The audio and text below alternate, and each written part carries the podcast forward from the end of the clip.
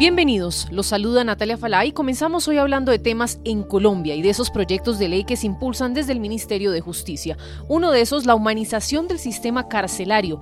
Escuchen lo que al respecto dice el señor ministro de Justicia Néstor Osuna, que entre otras señala que lo que busca es cambiar que la sociedad viva más segura. El tema general es modernizar el sistema penal y penitenciario de tal modo que le ofrezca a la sociedad lo mejor que puede ofrecer un sistema de ese tipo y no lo que está ocurriendo en la actualidad, que tenemos un sistema puramente carcelero que ha hecho de las cárceles unas escuelas del delito en el cual las personas aprenden a delinquir mejor, que no le ofrece a la sociedad seguridad ni sensación de seguridad, que no repara a las víctimas y que ha hecho de las cárceles un sitio de simple sufrimiento, de corrupción, de crueldad, de carencias que la sociedad colombiana debe dejar de presenciar y de protagonizar. En general, nuestro sistema intenta que el proceso de cárcel de una persona le sirva para salir mejor de cómo entró.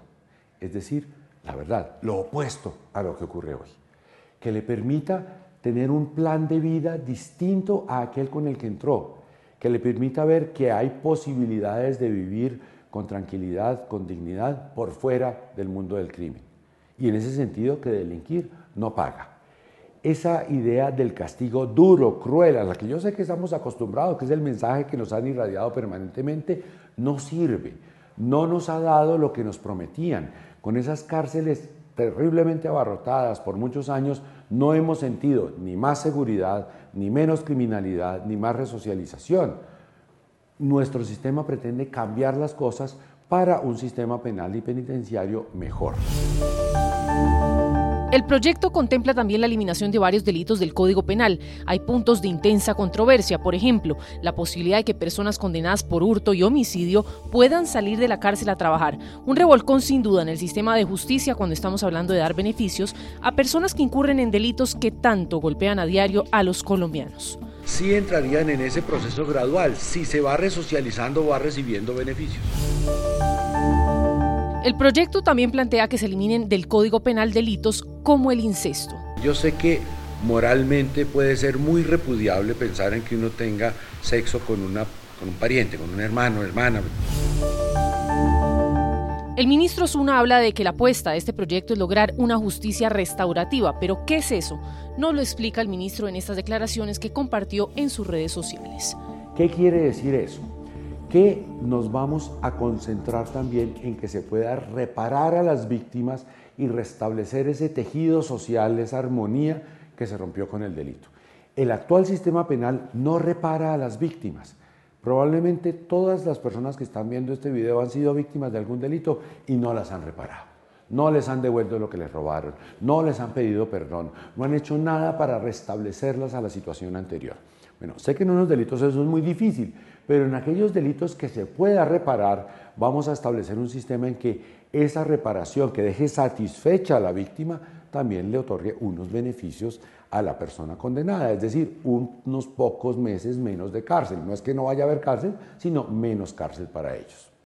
¿Has tenido una conversación con alguien que jamás pensaste que hablarías? Que incluso dijiste nunca quisiera estar enfrente de esa persona y luego te sorprenden. Eso fue lo que yo tuve con Gustavo Adolfo Infante. En bromeando, mi hermano Juan y yo hablamos con uno de los reporteros más reconocidos de todo México que por muchas veces he estado en desacuerdo con él, pero tuvimos una conversación y yo creo que eso es importante. Sentarte con alguien, escuchar y aprender, porque eso hice con él.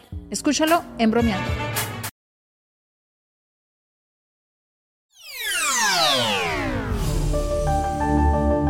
Propósito de nuevos proyectos en Venezuela, Nicolás Maduro también impulsa uno que ha dado mucho de qué hablar. El líder del régimen estrecha sus vínculos con las iglesias evangélicas y lanza el programa de gobierno bautizado Mi Iglesia Bien Equipada, un programa que busca dotar templos cristianos y entregar bonos de 10 dólares a pastores a cambio de apoyo político.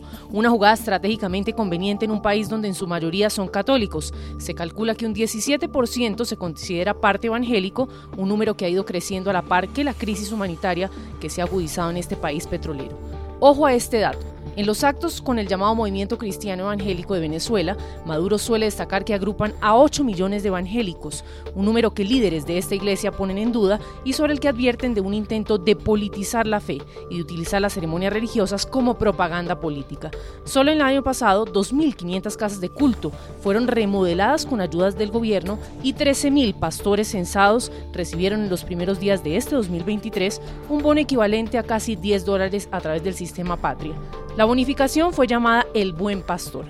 Para quienes no lo tienen muy presente, el sistema Patria de Venezuela es una plataforma creada hace cuatro años por Nicolás Maduro y que se supone tiene la misión de distribuir diversos pagos, subsidios, beneficios sociales o bonos que ofrece su mandato a las personas más necesitadas de su país.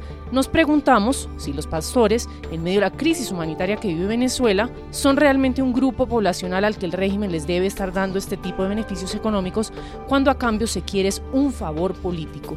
Hasta ese principio de separación entre la Iglesia y el Estado se vulnera a discreción del chavismo. El politólogo Guillermo Aveledo bien describía la estrategia a la que está apelando Nicolás Maduro con los grupos evangélicos del país y decía que este acercamiento también encuentra sentido en medio de la ruta conservadora y autoritaria que ya vienen transitando otros países de la región, sobre todo en Centroamérica y en el Brasil de Jair Bolsonaro. La penetración que tienen estos grupos religiosos, sobre todo en sectores populares de Venezuela, en un entorno de fragmentación social y despolitización, puede ser una ruta de movilización para el chavismo. Escuchen las palabras de Nicolás Maduro.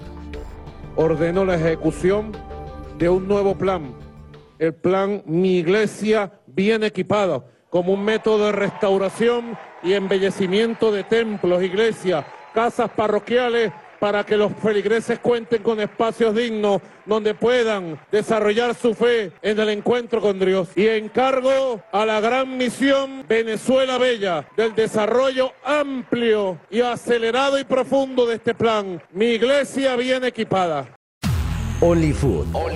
Hermosas chicas que son bien conocedoras del fútbol mexicano, femenil e internacional. Debaten, opinan con fundamentos que te va a dejar calladito.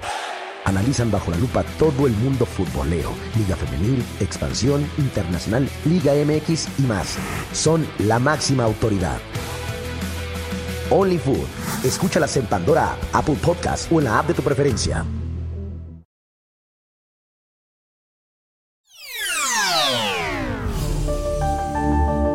Y cerramos con un dato de interés para quienes nos escuchan en Estados Unidos, pues en las últimas horas el gobernador de Texas, Greg Abbott, anunció que impondrá medidas para prohibir TikTok en los dispositivos y redes de las que es propietario el Estado. El republicano argumentó que dicha plataforma recopila información delicada y representa un riesgo de seguridad. Según explicó el plan estatal, evitaría la descarga o el uso de TikTok y otras tecnologías en dispositivos propiedad del Estado, incluidos teléfonos celulares, computadoras y tabletas.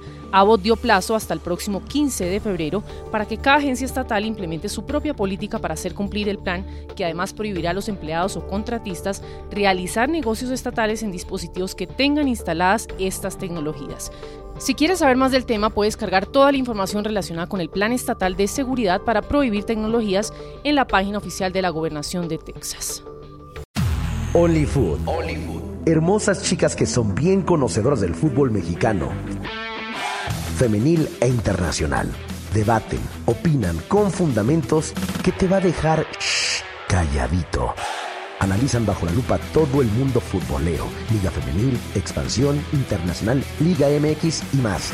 Son la máxima autoridad. Only Food. Escúchalas en Pandora, Apple Podcast o en la app de tu preferencia.